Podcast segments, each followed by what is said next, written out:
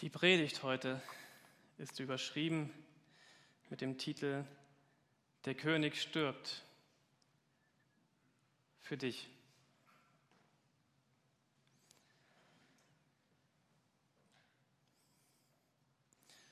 Ich weiß nicht, wie es euch geht, wenn ihr an Jesus denkt, wenn ihr jetzt in den letzten Tagen an Jesus gedacht habt. Vielleicht wart ihr schon in den Gebetsraum hinten und habt schon Zeit im Gebet verbracht. Vielleicht habt ihr das noch vor euch. Was denkt ihr über Jesus? Und ich habe in den letzten Tagen immer gedacht, gerade nach diesen ganzen schrecklichen Ereignissen auch, dass, dass Jesus für mich so eine Sicherheit ausstrahlt. Jesus ist meine feste Burg. Jesus ist der, wo ich Schutz suche. Wo ich weiß, letztendlich, Nichts auf dieser Welt ist sicher. Nirgendwo, niemand und nichts. Und dann gucke ich auf Jesus und Jesus strahlt für mich genau das Gegenteil aus. Jesus ist für mich Kraft, Majestät, Weisheit, Liebe, Ehrlichkeit und Klarheit, absolute Klarheit. Und dann liest man die Evangelien über Jesus und dann merkt man, dass er sich auch wirklich immer ganz bewusst positioniert hat. Und mit beiden Beinen fest auf dem Boden stand und wusste, in wessen Namen er auch hier ist und spricht. Und ich merke, dass er ganz oft ganz harte Positionen einnimmt und sich auf die Seiten der Schwachen und Verfolgten und Leidenden stellt und gegen die politischen, aber auch religiösen Mächte und ungerechten Mächte sich von damals stellt und sagt, so nicht, liebe Leute. Ich bin hier für die Armen und für die Schwachen. Und er verteidigt sie und fordert die Elite heraus und sagt, denkt mal drüber nach, was ihr hier macht. Ihr müsst es doch eigentlich besser wissen. Der Ausruf, da kommt Jesus, war für viele damals ein Ausruf von Hoffnung. Menschenmassen versammelten sich, Menschen brachten Arme, Kranke, Schwache zu Jesus, weil irgendjemand gerufen hat, da kommt Jesus. Und hoffentlich guckt er mich an. Hoffentlich hat er vielleicht einen kleinen Moment Zeit für mich. Da kommt Jesus. Es war für viele wirklich eine Hoffnung, gerade für die Menschen am Rand der Gesellschaft. Es gibt viele Künstler, die Jesus als Löwe darstellen. Und ich finde, dieses Bild passt sehr, sehr gut. Und ich habe ein Bild, Jesus als Löwe bei mir im Büro hängen. Ich habe das mal so ein bisschen unprofessionell abfotografiert. Das hängt bei mir so unten an einer Magnettafel König Jesus. Und manchmal starre ich durch mein Büro. Also ich arbeite dort auch, keine Angst. Aber manchmal sitze ich da und denke nach und dann gucke ich auf diesen, diesen Löwen und merke, dass, dass dieses Bild von König Jesus etwas mit mir macht. Er strahlt für mich Kraft aus. Majestät, Ehrfurcht, Ehrfurcht, wirklich Ehrfurcht. Also ich weiß nicht, ob ich wirklich mal in re realem Leben einem Löwen so gegenüberstehen möchte, der mich so anguckt. Äh, lieber nicht. Aber in diesen Augen ist auch so eine Sanftheit, so eine Ehrlichkeit. Und ich habe mich gefragt, wo kommt dieses Bild König Jesus, Jesus der Löwe, eigentlich her? Und es gibt einen Satz in der Bibel, ganz am Ende, in der Offenbarung. Und dort steht, in Offenbarung 5, Vers 5, aber einer der Ältesten sagte zu mir, weine nicht. Siehe, der Löwe aus dem Stamm Juda, der Erbe aus der Wurzel Davids hat gesiegt. Er ist würdig, die Schriftrolle zu öffnen und ihre sieben Siegel zu brechen. Ein etwas komplizierter Satz, ja. Also siehe, der Löwe aus dem Stamm Juda, der Erbe aus der Wurzel Davids hat gesiegt. Und dieses Bild vom Löwen wird zum ersten Mal in 1. Mose Kapitel 49, Verse 9 bis 10 erwähnt. Da taucht Juda auf. Das ist einer von den zwölf Stämmen Israels. Und Juda wird dort mit, dem, mit einem jungen Löwen verglichen. Und aus diesem Stamm würde in ferner Zukunft ein großer König und Herrscher kommen, der die Herrschaft innehaben wird, dem die Völker nachfolgen werden. Wenn man mal den Stammbaum von Jesus sich genauer anguckt, dann kann man feststellen, dass Jesus genau aus diesem Stamme Juda abstammt.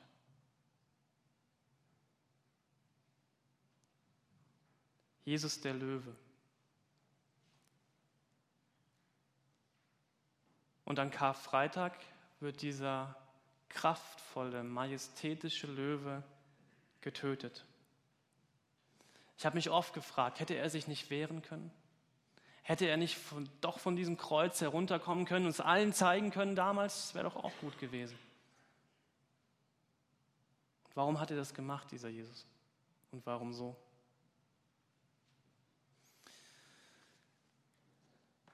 Ich möchte euch ein bisschen an unserem Privatleben teilhaben lassen. Wir lesen mit unseren Kindern immer abends Bücher. Momentan lesen wir die Chroniken von Narnia. Es ist ein sehr, sehr, sehr schönes Kinderbuch. Und irgendwann in den letzten zwei, drei Wochen, ich weiß nicht mehr genau, wann es war, es war, ich glaube, vor zwei Wochen, da haben wir einen Abschnitt aus diesen Büchern gelesen, aus den Chroniken von Narnia. Und ich möchte euch ein paar Sätze, ein paar, also einige Sätze aus diesem Buch mal vorlesen. Das hat was mit mir gemacht, als ich das vorgelesen habe. Und bitte haltet das einfach mal aus, wenn ich jetzt ein paar Sätze daraus vorlese. In diesem Buch geht es um vier Kinder. Und eins dieser Kinder, ein Junge namens Edmund, begeht einen ganz, ganz großen Fehler. Er begeht Verrat und verrät seine Freunde, seine anderen drei Geschwister. Und er kommt in die Fänge einer bösen Hexe. Und dieser Junge, dieser Edmund, bereut aufs bitterste seinen Verrat. Er weiß, was er gemacht hat, aber diese Hexe hat jetzt das Recht, ihn zu töten. Es gab, aber, es gab aber auch ein altes Gesetz in Narnia, das erlaubte, dass sich jemand, der keinen Verrat begangen hatte, der also unschuldig war, anstatt des Verräters freiwillig töten lassen konnte. Das wussten die vier Kinder nicht. Und sie waren einfach nur verzweifelt, weil diese böse Hexe jetzt ihren Bruder töten wollte. Und dann kam Aslan, der König von Narnia, ein Löwe.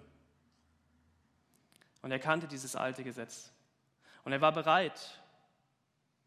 Aber die vier Kinder, einschließlich Edmund, ahnten nichts davon, was Aslan bereit war zu tun. Und sie freuten sich nur sehr darüber, dass diese böse Hexe von Edmund ablassen wollte. Und nun die sich ein paar Abschnitte. Aslan sagte, Kinder, oh Kinder, warum folgt ihr mir? Wir konnten nicht schlafen, sagte Lucy. Und da war sie plötzlich ganz sicher, dass sie nichts mehr zu sagen brauchte und Aslan schon alles wusste, was ihnen durch den Kopf gegangen war. Bitte, bitte dürfen wir mit dir kommen, wo immer du auch hingehst? fragte Susan. Aslan, lieber Aslan, rief Lucy, was ist denn los mit dir? Kannst du es uns nicht sagen? Bist du krank, lieber Aslan? fragte Susan. Nein, sagte Aslan. Ich bin traurig und einsam. Legt eure Hände in meine Mähne, damit ich spüre, dass ihr da seid. Und lasst uns so weitergehen. Und die beiden Mädchen weinten bitterlich, obwohl sie gar nicht recht wussten, warum. Und klammerten sich an den Löwen und küssten seine Mähne und seine Nase und seine Pranken und seinen großen, traurigen Augen. Dann wandte er sich ab und ging hinaus auf die Kuppe des Hügels. Lucy und Susan kauerten sich in die Büsche und schauten ihm hinterher. Ein Aufheulen und Stammeln des Entsetzens erhob sich von den Kreaturen, als sie, als sie den mächtigen Löwen erblickten, der auf sie zuschritt. Und für einen Augenblick schien sogar die Hexe die Angst in die Glieder zu fahren. Dann fasste sie sich und stieß ein wildes, bösartiges Lachen aus. Der Narr, schrie sie, der Narr ist gekommen. Fesselt ihn. Lucy und Susan hielten den Atem an und warteten darauf, dass Aslan sein Brüllen erschallen ließ und sich auf seine Feinde stürzte. Doch nichts geschah. Vier alte Warzenweiber waren grinsend und geifernd auf ihn zugetreten. Wenn sie sich auch zuerst nicht recht herantrauten, aus Furcht vor dem, was sie nun zu tun hatten. Fesselt ihn, sage ich, wiederholte die Hexe. Die Warzenweiber schossen auf ihn zu und kreischten triumphierend, als sie merkten, dass er sich überhaupt nicht wehrte. Dann stürmten andere, böse Zwerge und Affen herbei, um ihm zu helfen. Und gemeinsam wälzten sie den riesigen Löwen auf den Rücken und banden seine vier Pranken zusammen, wobei sie schrien und johlten, als hätten sie irgendeine Heldentat vollbracht. Obwohl eine der einzigen seiner Pranken ihr aller Tod gewesen wäre, hätte er es so gewollt. Doch er gab keinen Laut von sich. Nicht einmal, als seine Feinde mit aller Kraft so heftig an den Seilen zerrten, dass sie ihm ins Fleiß schnitten. Dann schickten sie sich an, ihn zum steinernen Tisch zu schleifen. Halt, rief die Hexe. Zuerst schert ihm das Haupt. Wieder erhob sich brüllendes Gelächter unter ihnen, ihnen Anhängern, als ein Oger mit einer Schere vortrat und sich neben Aslans Kopf niederhockte. Schnipp, schnapp machte die Schere. Und sie drängten sich um Aslan herum und verhöhnten ihn. Für ein paar Minuten konnten die beiden Mädchen ihn nicht einmal mehr sehen. So dicht war er umringt von der ganzen Schar der Wesen, die auf ihn eintraten und ihn schlugen und bespuckten und ihn verhöhnten. Als Aslan endlich so gründlich gefesselt war, dass er kaum noch mehr als ein Gewirr von Seilen von ihm zu sehen war, wurde es still in der Menge. Schließlich trat die Hexe heran.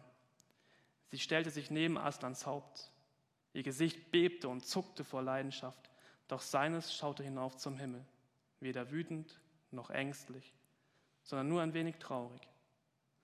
Dann, kurz bevor sie zustach, beugte sie sich hinab und sagte mit zitternder Stimme, Wer hat nun gewonnen, du Narr?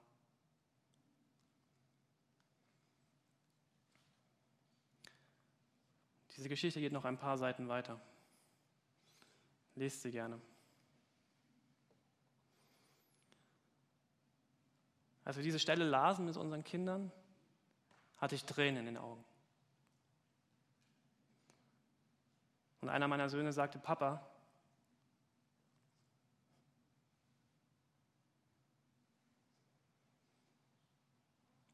Der Aslan, ist ja wie Jesus.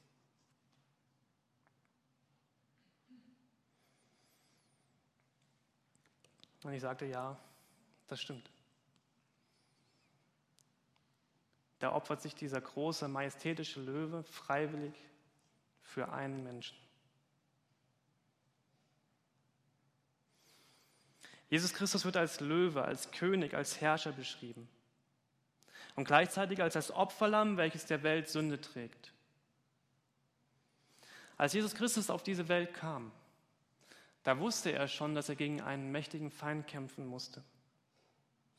Ein Feind, der schon unzählig von Gottes geliebten Menschen zu Fall gebracht hatte. Ein Feind, der lügt, der betrügt, der mordet und raubt und hasst und neidet und Hetze verbreitet und Menschen einfach nur mies behandelt. Und einmal sagte er einen sehr, sehr harten Satz zu den Menschen, die um ihn herum waren. Jesus sagt zu seinen Jüngern, ihr habt den Teufel zum Vater und ihr tut mit Vorliebe die bösen Dinge, die er tut. Er war von Anbeginn ein Mörder und hat die Wahrheit immer gehasst. In ihm ist keine Wahrheit. Wenn er lügt, entspricht das seinem Wesen, denn er ist ein Lügner und der Vater der Lüge. Und das stimmt. Das Böse, der Teufel, die Sünde, zerbricht unsere Welt. Und wir sind gerade live dabei. Es zerbricht unsere Herzen, unsere Beziehung, unser Leben. Sünde trennt uns voneinander. Sünde tut richtig weh. Sünde tötet. Und Sünde trennt uns von Gott. Wie oft habe ich als Mensch versucht, verzweifelt versucht, dieses Schlechte in mir selbst aus der Welt zu schaffen.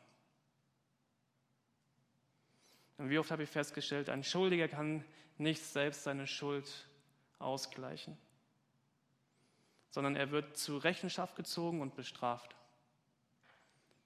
Und die Strafe für Sünde bedeutet für den Menschen den Tod. Wie oft habe ich mich einer alten, bösen Hexe ausgeliefert gefühlt, obwohl ich genau wusste, dass ich was falsch gemacht habe und genau wusste, dass es einfach nicht so in Ordnung war und ich tausendmal versprochen habe, ich mache es nie wieder und trotzdem wieder gemacht habe. Wie oft habe ich mich dieser alten, bösen Hexe ausgeliefert gefühlt. Und ich wusste, sie hat das Recht, mich zu töten bzw. mich zu bestrafen. Und ich verzweifelte. Aber es gibt da ein altes Angebot, ein altes Gesetz sozusagen. Diese offene Schuld, die vorhanden ist, kann ein Schuldloser, der ohne Sünde ist, auf sich nehmen. Die Übernahme dieser Schuld bedeutet aber zugleich für den Betreffenden, dass er auch die Konsequenzen, das heißt die Strafe, auf sich nehmen muss, den Tod. Und diese Übernahme der Schuld wurde bereits vom Propheten Jesaja angekündigt. Und im Alten Testament, im Buch von Jesaja steht, er nahm unsere Krankheiten auf sich und trug unsere Schmerzen. Und wir dachten, er wäre von Gott geächtet, geschlagen und erniedrigt. Doch wegen unserer Vergehen wurde er durchbohrt, wegen unserer Übertretungen zerschlagen. Er wurde gestraft, damit wir Frieden haben. Durch seine Wunden werden wir geheilt. Jesus hat diesen Kampf um des Menschen willen auf sich genommen. Den Kampf gegen die Sünde. Um ihn aus seiner Schuld zu befreien. Um ihn aus diesem ewigen Tod zu befreien. Damit ich Vergebung erfahren kann eine neue Orientierung für mein Leben bekomme. Ein Leben, das geprägt ist von Glaube, Hoffnung und Liebe. Ein Leben, das heute in seiner Auswirkung wichtiger ist als manche Jahre zuvor in unserem Jahrhundert. Glaube, Hoffnung, Liebe, Vergebung, Bereitschaft auf den anderen zuzugehen, ihn in Liebe anzunehmen Jesus hat das möglich gemacht. Und Jesus wendet in diesem Kampf gegen die Sünde selbst keine Gewalt an. Er hätte auch diese Pranken gehabt und hätte sich selbst befreien können. Ja, hätte er. Aber er ließ es freiwillig mit sich machen. Und er gewann diesen Kampf, obwohl es zunächst nicht danach aussah, durch die Liebe. Liebe siegt immer und ich kann es nicht lassen, am Karfreitag auch von Ostersonntag zu erzählen. Weil darum geht es letztendlich. Der Ostersonntag kommt und es kommt noch mehr Hoffnung. Diesen ersten großen Sieg, den Jesus Christus bereits gewonnen hat, ist die Voraussetzung dafür, dass der endgültige Sieg möglich geworden ist.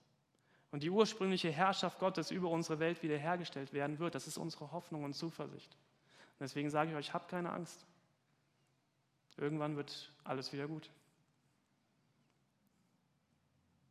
Dann werden alle Völker wieder in Gerechtigkeit und in Frieden unter seiner Herrschaft stehen.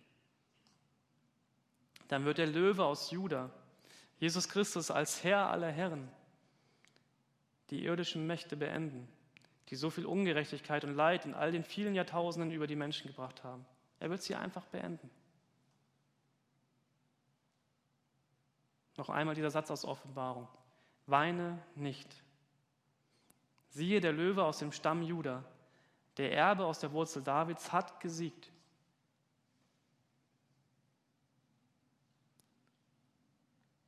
Er kam auf diese Welt, um genau das zu tun, um zu sterben am Kreuz, um den Tod zu besiegen, um die Sünde zu besiegen. Kämpft er diesen Kampf freiwillig weil er um die Hoffnung wusste, die darauf folgte. Und er tat es für dich und für mich. Aus Liebe.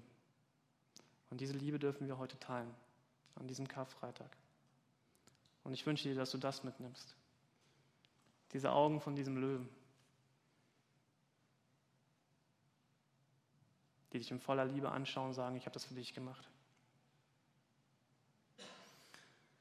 Wir wollen heute auch das Abendmahl zusammen feiern.